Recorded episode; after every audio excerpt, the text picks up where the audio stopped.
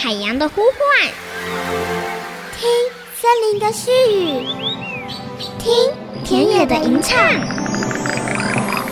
听见这座岛屿的声音，说出和岛屿对话的故事。岛屿共生，倾听台湾。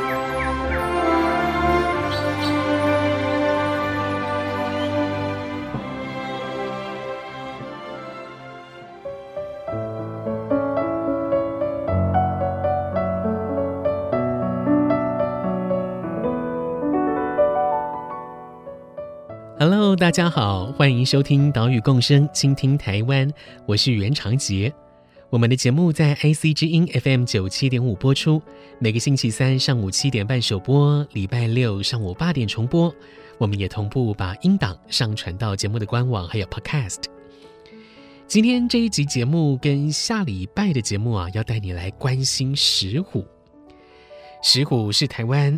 仅存的原生猫科动物。生活在浅山环境，在这个浅山生态系当中，石虎啊是顶层消费者，所以是重要的指标动物。目前啊，我们苗栗县、台中市跟南投县这个区域是石虎的主要栖地。根据东海大学林良公教授二零一七年的估算。石虎的数量目前大概是四百六十八到六百六十九只之间哦，也就是五六百只上下，是濒临绝种的保育类野生动物。目前石虎面临到的问题就是栖地流失、栖地品质恶化，还有呢像是路杀、犬杀以及鸡舍冲突这些威胁。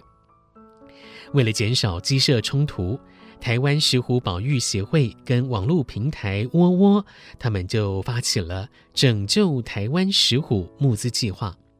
他们在二零一八年底启动募资，不到三个月就有四千多人参与，募资总金额超过了七百五十万，好，这比原定的目标高出了五倍。这一笔募资金额就由协会从二零一九年开始投入改善苗栗县的鸡舍环境，来降低石虎跟居民之间的冲突。到现在，这个计划所改造的鸡舍即将要突破一百间了。究竟台湾石虎保育协会是怎么进行鸡舍改造的呢？诶，经费有了啊，但是改造人力从哪里来呢？我们现在就带你来到苗栗，跟着台湾石虎保育协会的七地保育专员陈其中一起来改造鸡舍，守护石虎。呃，因为大家都没做过哈，所以等下我们先搬东西哈，要搬三样东西：铁网，好，你看都是在他的货车上有那个铁网，还有那个铁杆子，长的跟短的，好，所以两种都要搬下来哈。啊，我会去架那个要定位置的地方。我们现在来到的是苗栗县通霄镇乌梅里的一处农家。我们今天早上九点集合，一直到十一点左右，完成了第九十六户的鸡舍改造。现在在我身边的是台湾石虎保育协会七地保育专员陈其中，其中大哥好。哦，你好，各位听众朋友，大家好。我们今天早上这样工作两个小时就完成一间鸡舍，比我想象中快很多哎！哎，对对对，因为主要是我们有请了蛮多志工来啊，然后志工如果有十个的话，大家齐心就是其利断金嘛，所以说我们去很多农户，农户会想说，哎，一个早上就可以搭好了啊，其实是因为人多就可以快速的把鸡舍搭好这样子。今天的工作内容也请其中大哥跟大家说明一下，这个鸡舍到底是如何进行动工改建的。呃，程序的话，其实鸡舍改建很简单啦，啊，因为我们防的物种石虎是弹跳力高的，爪子能力强的，所以我们当初在设计规划的时候，我们就是觉得说应该要架高一点的网子，然后让石虎没办法跳或爬进来鸡舍里面。所以说我们的材料很简单，我们有菱形网，然后有菱形管。然后啊，我们通常都是用打桩机，然后把一支短杆打到泥土里面，然后再用长杆插在上面以后，接着把菱形网用铁丝绑在我们的长管子上面，然后四方大概会围成一个圆圈形的左右，然后主要是要把鸡舍包起来，然后啊注意旁边的树树枝分布的状况，然后如果有树枝临近很鸡舍的话，就要帮他把它修剪掉。所以这大概是我们每间改建鸡舍会经过这样的流程。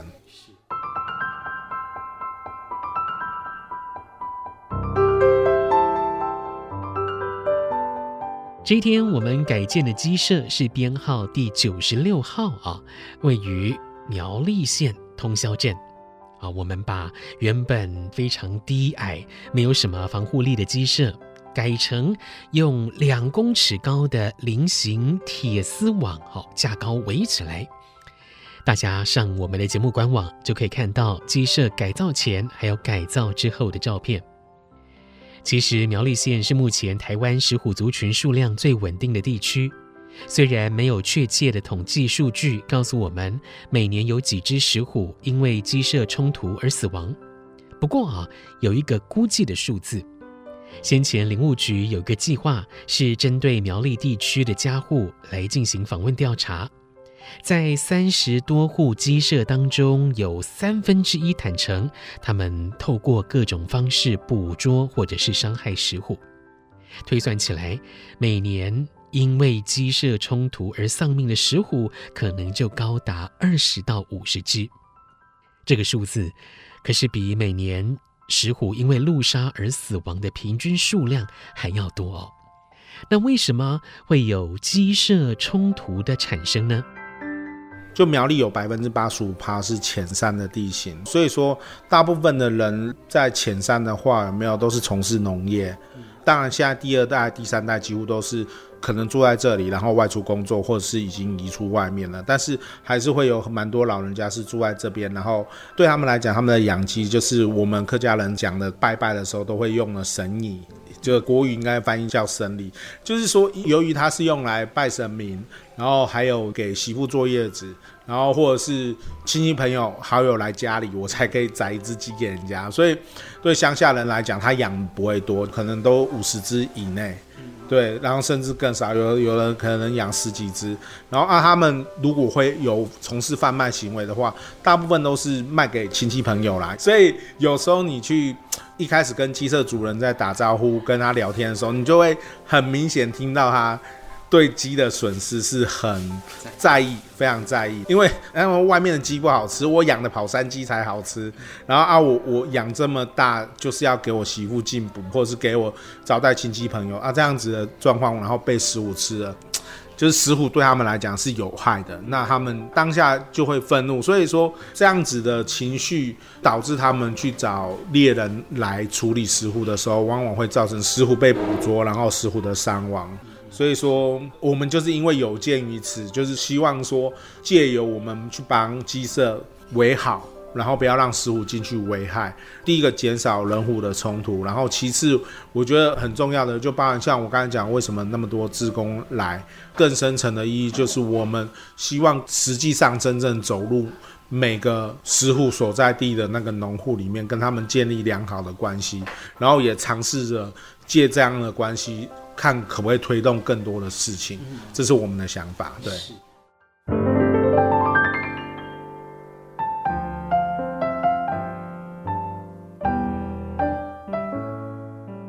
鸡舍里面的鸡不见了，就是石虎惹的祸吗？其实这也未必啊。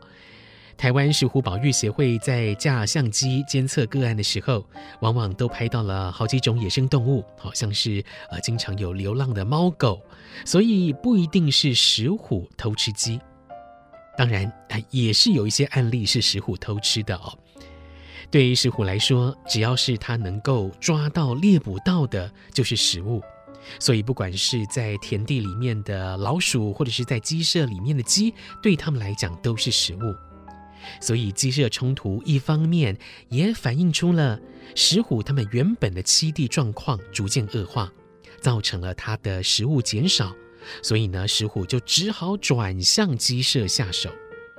但是对于鸡农来说，哇，这个辛辛苦苦养大的鸡哦，就这么被偷吃了，当然会非常愤怒，心生不满。甚至用捕兽夹来捕捉，或者是请猎人来捕杀这一些偷吃鸡的石虎。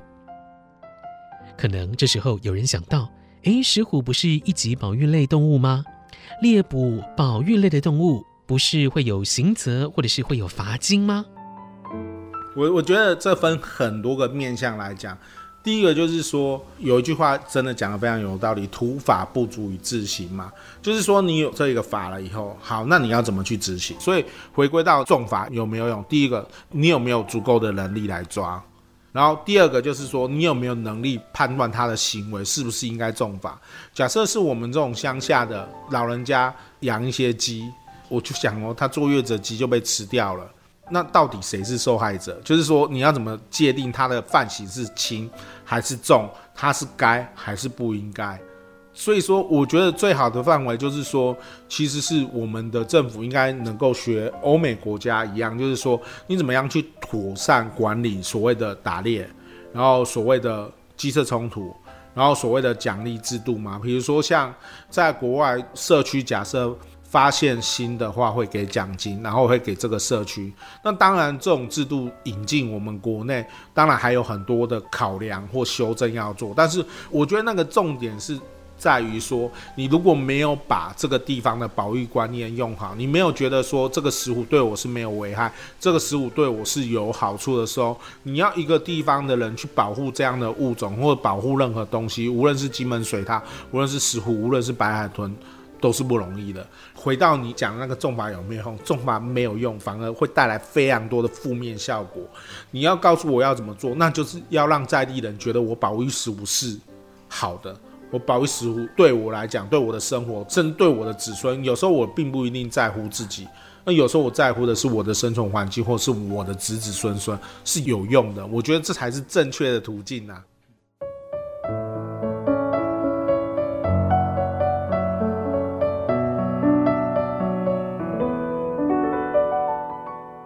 我们要了解法规的威吓，不是解决问题的最好方法。除了举证上非常困难之外，使用这一种惩罚的方式，有一些人呢、啊、会更讨厌石虎。如果他私底下做一些伤害石虎的事，其实根本是难以阻止。所以，台湾石虎保育协会才会发起这个募资计划，来改造鸡舍，来主动的隔绝石虎跟鸡。他们接触的可能性。当然，石虎的攀爬跟跳跃能力都很好。如果鸡舍一旁有大树哈，或者是有屋檐可以攀爬过来，的确是很难做到百分之百隔绝。不过呢，总是多一层防护。协会也会告诉鸡农，可能还有哪一些石虎会进入的路径，请农家做一些调整。另外，因为资源有限，并不是所有申请改建的鸡舍都可以获得核准，这个审核的标准是什么呢？另外，在这个专案推动的过程里面，还遭遇到哪一些困难呢？等一下，我们在广告之后继续来了解鸡舍冲突的解决之道。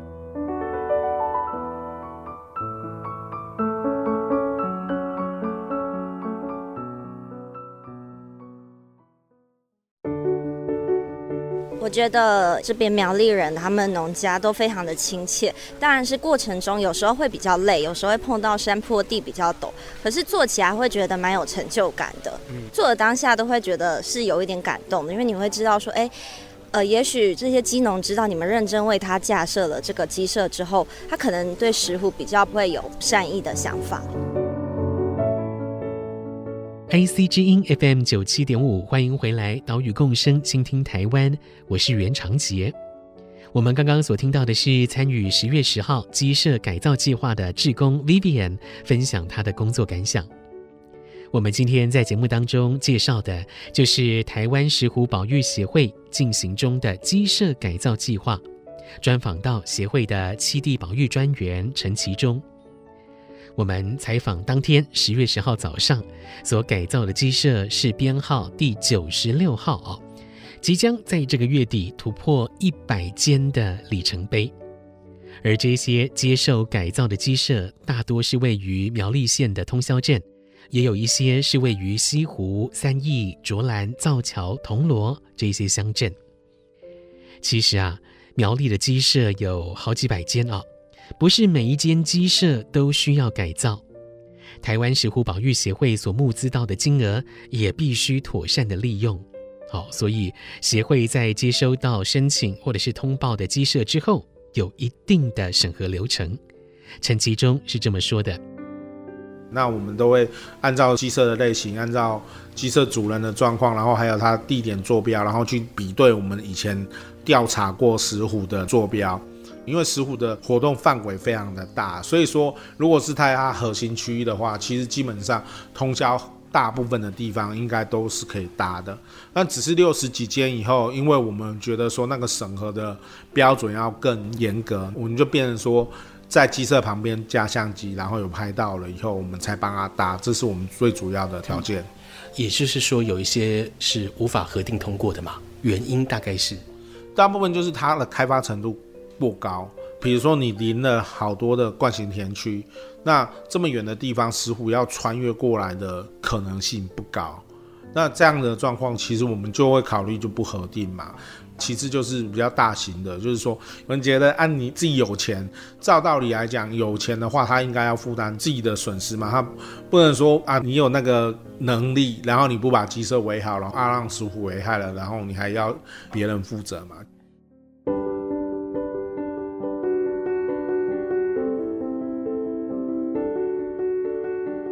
目前台湾石虎保育协会所接收到的鸡舍案例。除了有民众自行通报的哦，另外也有认识的社区居民来转介。同时呢，协会也跟苗栗县政府建立了通报平台。如果有鸡舍危害的通报案件，协会这边接收到了哦，也会进行后续的改善作业。不过，我们都知道万事起头难嘛，哦，对于在地的居民来说，协会是外人。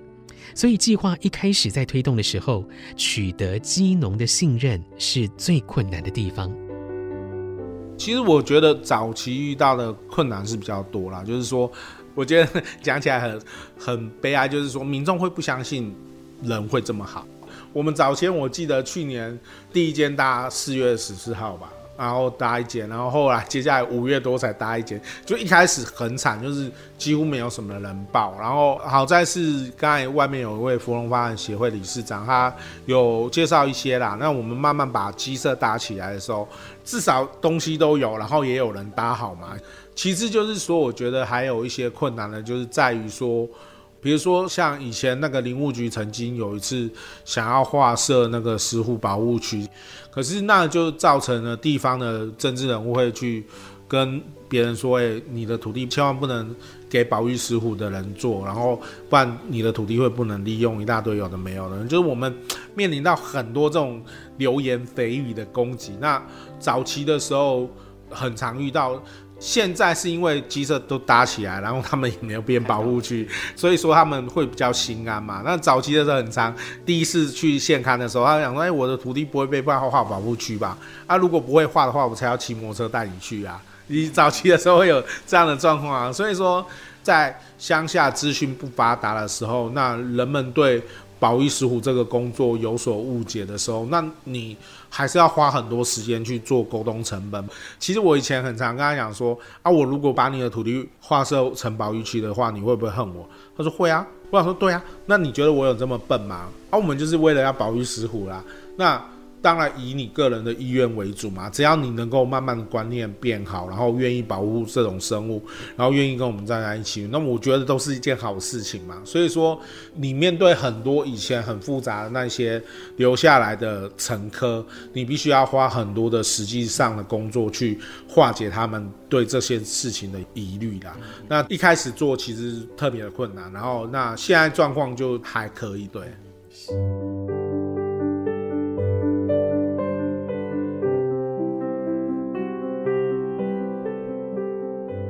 虽然台湾石虎保育协会所推动的专案是鸡舍改造，但是工作内容有很大一部分的时间是花在跟养鸡的居民沟通。像刚刚其中就提到了，有的居民担心申请林务局所示办的友善石虎生态服务给付的相关补助，诶，担心会影响到土地的利用。对于这样的谣言传言，啊，也有一些先前协会协助过的鸡农进行澄清，所以可以看到这个互动沟通的确是可以改善在地居民对于石虎保育的观感，并且给予他们正确的保育观念。我们也看到，在沟通过程当中，志工也是一股不可或缺的力量。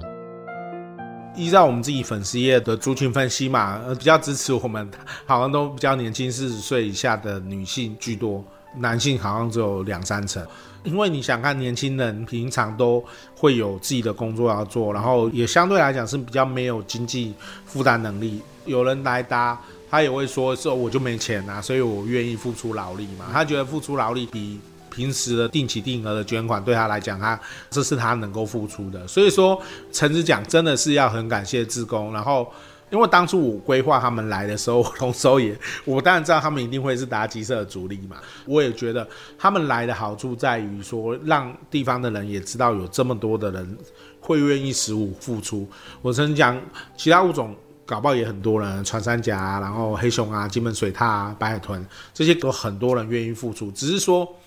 大家都一直在强调说我们要把良善的案例做出来，可是就这句话不是永远只是一句口号，就是你要实际上真正去把它做出来以后，它才会发生效果。像我早年的时候有志工来，就直接劈头搞苗栗人，讲说苗栗人可恶啊，整天在那杀石虎，然后你就是要很细心在跟志工讲说，没有，我们这边都是老实。你看到在那个电视上那个大声。疾呼的那些人，他们想要的就开发嘛，大部分是我们这边的政治人物嘛。我们的这边政治人物之所以会被选出来，有很多他的历史成因啊。你看到那个东西并不是真实，所以说，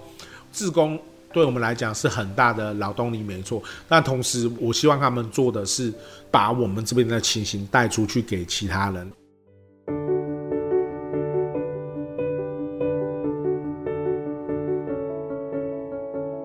邀请志工来改造鸡舍，志工除了付出劳力解决鸡舍改造的人力问题之外，诶，他们呢、啊、也可以跟鸡农聊天，也是跟居民沟通的一个重要管道。像是采访当天，诶，在聊天的过程，鸡农就提到了，在改善鸡舍之后，鸡只被偷吃的状况有了很大的改善，而且呢，这个沟通啊是双向的。一方面，养鸡居民可以感受到台湾真的有很多人是愿意为保育石虎付出心力的；另外一方面，志工也了解到鸡农所遭遇到的问题，理解到为什么会有冲突，有哪一些是误解的地方。哎，这样子沟通才有办法达成保育的共识，石虎保育这条路也才会走得更顺利。目前，农委会林务局已经开始试办友善石虎生态服务给付，针对苗栗县通霄镇还有南投县中寮乡来进行试办，包括在石虎栖地采取友善农法耕作的农友，还有参与栖地维护的社区，以及配合石虎监测通报的家禽饲养户，都会给予奖励。去年底，苗栗县议会也通过了《苗栗县石虎保育自治条例》啊，这个呢是全国第一个地方政府对单一物种的保育条例，哦，这可以说是石虎保育的一大进展。今天的节目就为您进行到这里，等一下播出的是岛屿行动家单元，下个礼拜就会带大家来看石虎面对的另外一个生存危机，就是路杀。哦，这个马路啊是如虎口，石虎要怎么顺利过马路呢？下个礼拜再来告诉你。岛屿共生，倾听台湾，我们再见喽，拜拜。